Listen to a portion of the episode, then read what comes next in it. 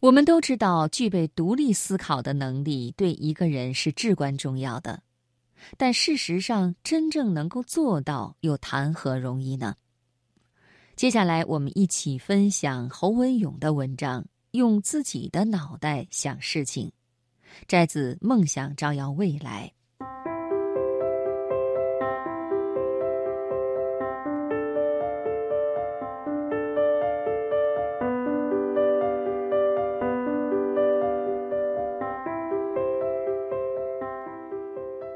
如果问学者、专家或开明人士，一个人最重要的能力是什么？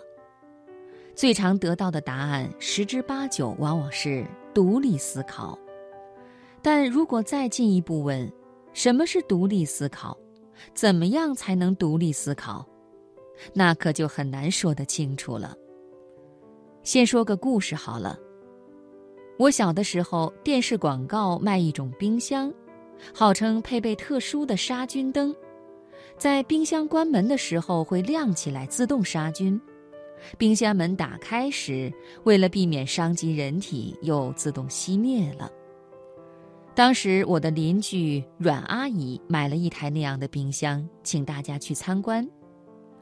参观时，我好奇地问：“要是那个灯一直都不会亮的话，怎么办？”可想而知，这么不识相的一问之后，立刻招来许多白眼。回家之后，我妈责怪我说：“你干嘛问那种尴尬的问题啊？广告上不是说得很清楚吗？”可是我们又没有看到。假设所有的冰箱关上了门，杀菌灯都会亮，但里面刚好有一台出故障了，被卖到阮阿姨家，我们怎么知道呢？我妈说。哪有这么巧？而且就算不亮，有什么关系呢？过去全世界的人家里的冰箱也从来没有杀菌灯啊。那你的意思是说，那个杀菌灯还是可能不会亮的，对不对？我妈说：“当然是有可能，只是可能的机会很小很小。”对我妈而言，这个故事大概就到这里了。但在我心里，更多的问题却跑出来了：为什么明明看不到，大家却都相信？自己相信也就算了，还不准别人怀疑。更糟糕的是，明明知道有可能错，却为了种种理由，一定硬是要把它说成是对的、真的。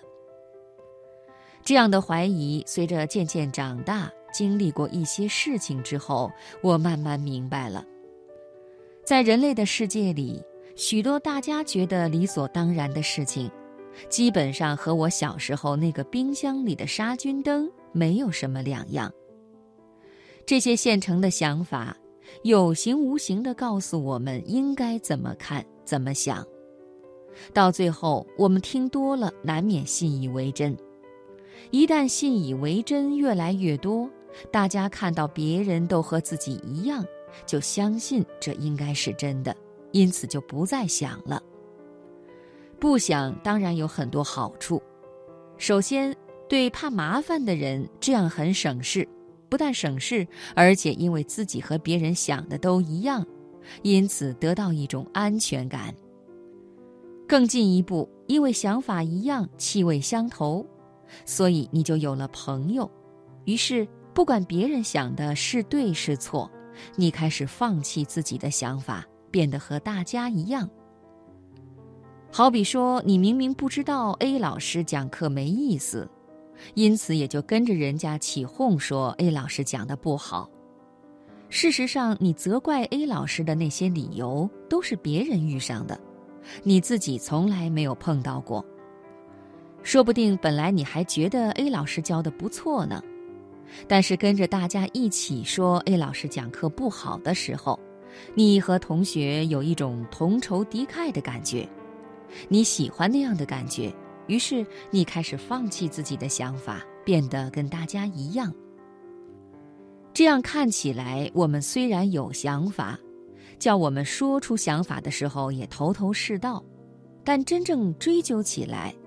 我们脑袋里大部分都是别人现成的想法，这就是说，大部分时候我们是用别人的脑袋在想事情。再回到冰箱里那个杀菌灯的故事，有一天全家去郊游回来之后，我偷偷拿了相机跑到阮阿姨家，请我的同学神不知鬼不觉地打开冰箱，我把相机对准杀菌灯，调好了十秒钟的自拍功能，并且按下了快门键。关上冰箱之后，在冲洗好的底片上，那一大团黑黑的光晕明明白白地回应了我的疑惑。当冰箱门关上时，那盏杀菌灯真的会亮起来。我永远不会忘记，当我还是孩童，拿着那张有着一大坨黑黑的光晕的底片看的时候，心中那一股无法言喻。又觉得充满了走进生命某种看不见的深渊或者核心的那种兴奋。